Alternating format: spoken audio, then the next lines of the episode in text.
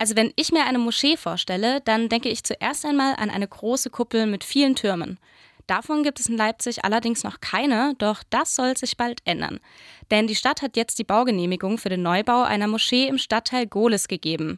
Die Pläne für diese Moschee gibt es allerdings schon länger und in den letzten Jahren hat der Bau der Moschee auch viel Gegenprotest erfahren. 2013 gipfelte dieser Gegenprotest dann in einem islamfeindlichen Anschlag.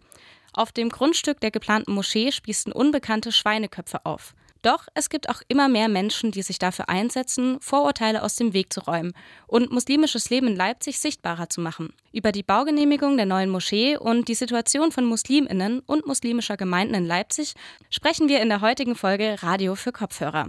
Mein Name ist Emma Dressel. Hallo. Mephisto 976, Radio für Kopfhörer.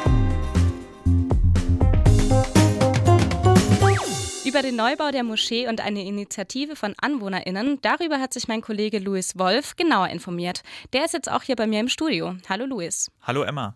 Louis, die Ahmadiyya-Gemeinde ist ja eine deutschlandweit aktive muslimische Gemeinde.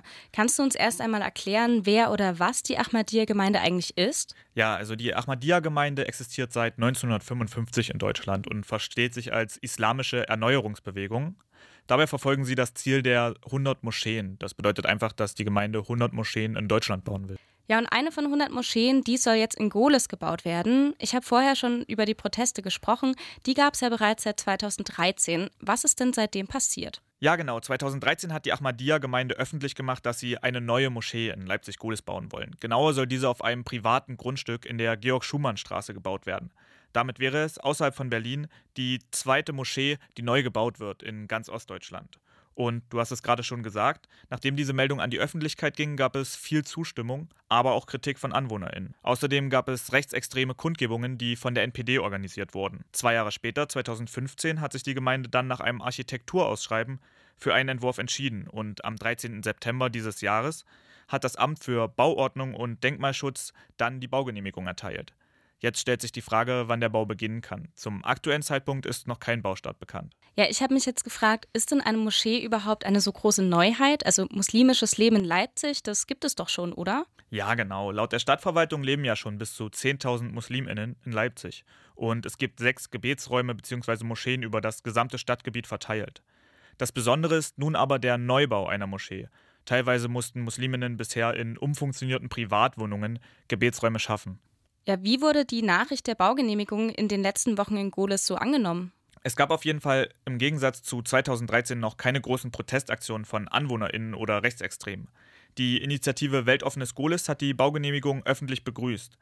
Darüber habe ich auch mit Michael Wagner gesprochen. Er ist Vorstandsmitglied der Initiative Weltoffenes Gohlis und hat mir erklärt, warum der Moscheeneubau seiner Meinung nach gut für Gohlis ist. Es ist gut, weil es ein Ausdruck ist von gelebter äh, gelebten Menschen- und Bürgerrechten auf der Basis des Grundgesetzes. Die Ahmadiyya-Leute, das sind keine im Gänsefüßchen Fremde, das sind unsere Mitbürgerinnen und Mitbürger, unsere Partner. Außerdem veranstaltet die Initiative auch interreligiöse und interkulturelle Treffen, bei denen viele verschiedene Religionsgemeinschaften dabei sind.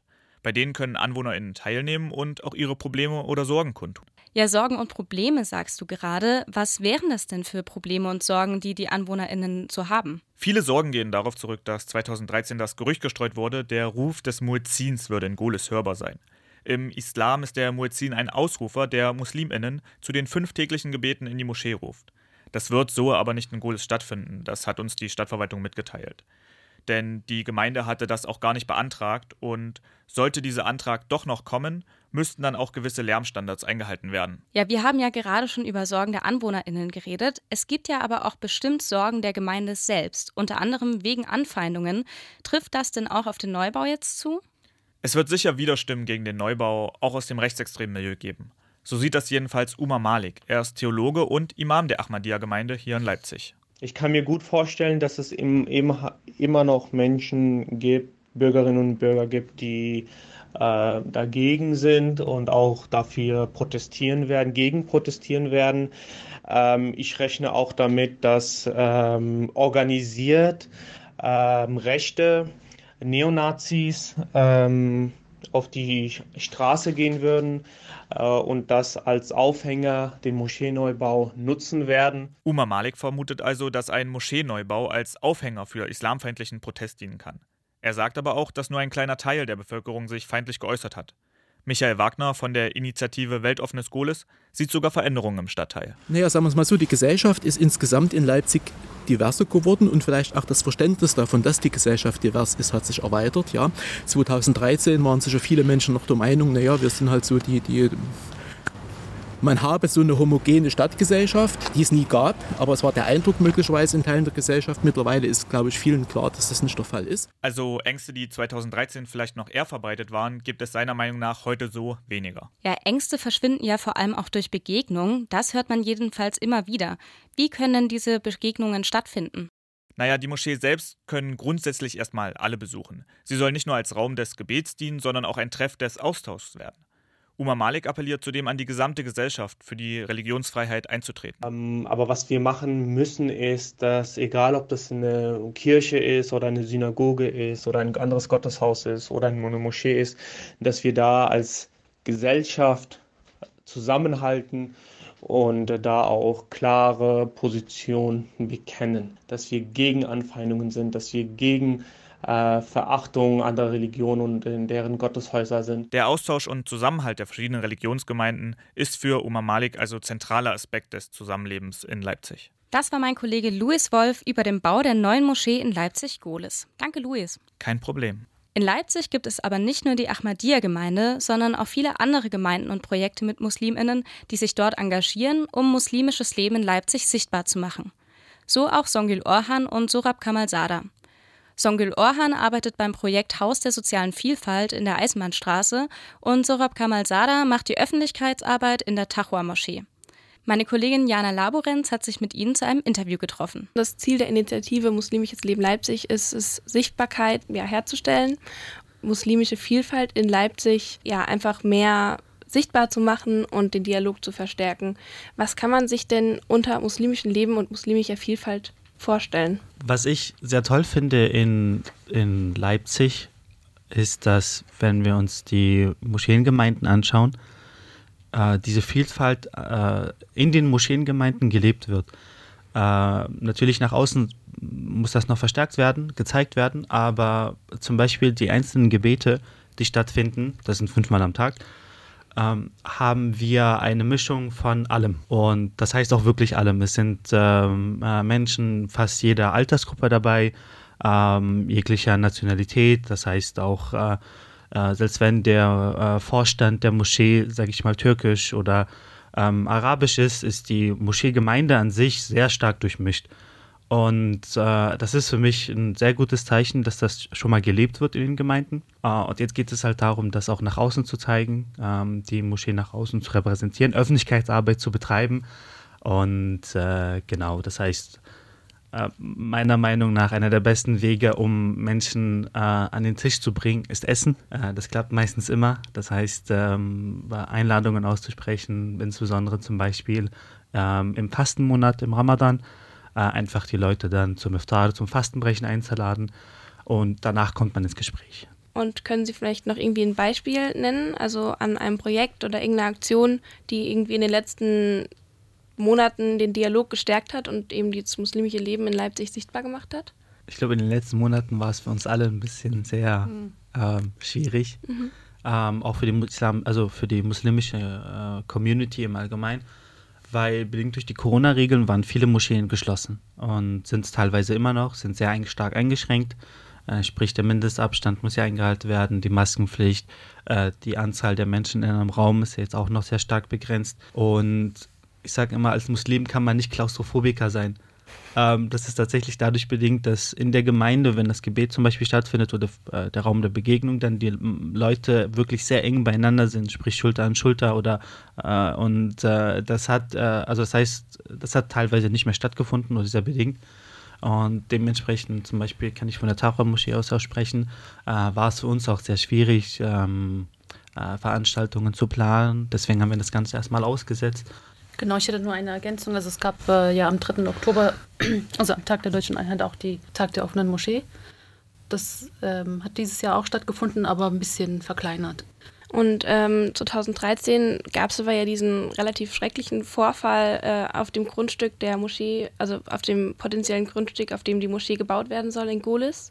Äh, da wurden Schweineköpfe aufgespießt und ein totes Ferkel hingelegt. Und jetzt äh, habe ich mich gefragt, ähm, haben Sie nach diesen Vorfällen irgendwie Sicherheitsbedenken in Ihrer eigenen Gemeinde gehabt oder haben Sie das irgendwie in Ihrem eigenen Leben bemerkt, dass solche Vor Vorfälle auch irgendwie im Hintergrund der erstarkenden Islamfeindungen irgendwie der neuen Rechten wie Legida Sie beeinflusst hat?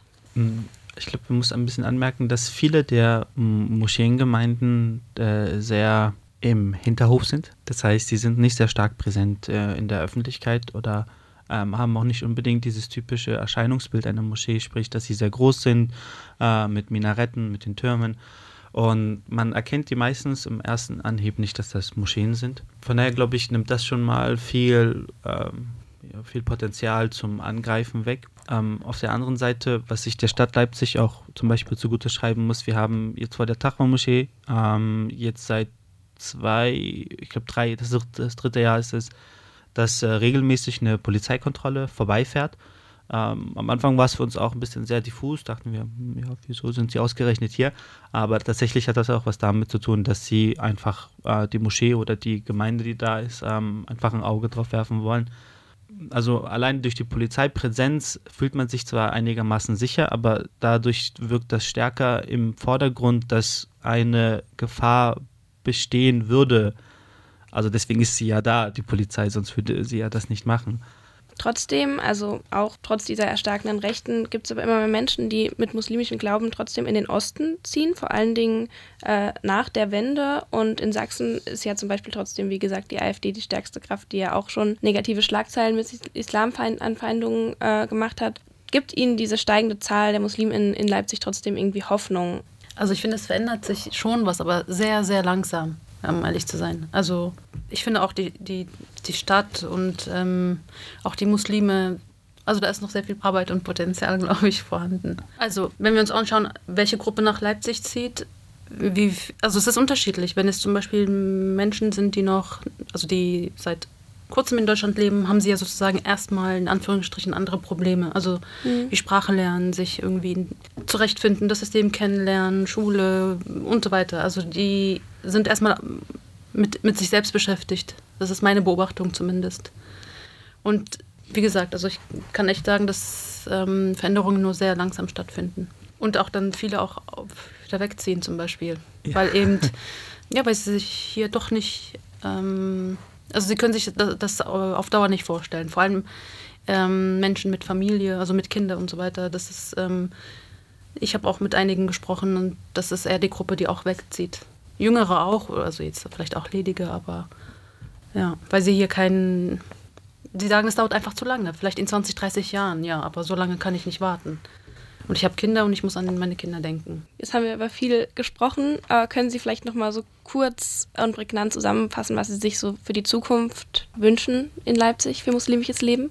Ich äh, habe mir die Frage tatsächlich gestellt oder immer wieder, was heißt es, äh, äh Muslim zu sein in, in Leipzig oder in Deutschland? Und äh, ich meine, ich bin jetzt seit 20 Jahren in Deutschland und ich finde, es gibt keinen großen Unterschied zwischen nicht muslimisch sein in Deutschland. Das ist meiner Meinung nach. Aber man hat zwar andere, äh, einen anderen Fokus und eine andere Perspektive, das bedingt, finde ich, auch durch die Individualität eines jedes einzelnen Menschen.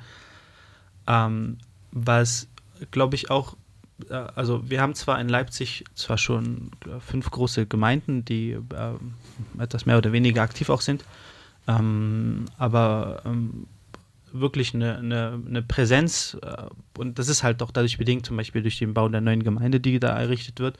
Ähm, äh, allein wenn man da ist und sich zeigt oder auch gezeigt wird, ähm, äh, kann es sein, dass jemand da in die Gemeinde hineinstolpert und da hingeht und dann Fragen stellt oder seine, ähm, seine Vorurteile, die da hat, einfach äh, geklärt werden.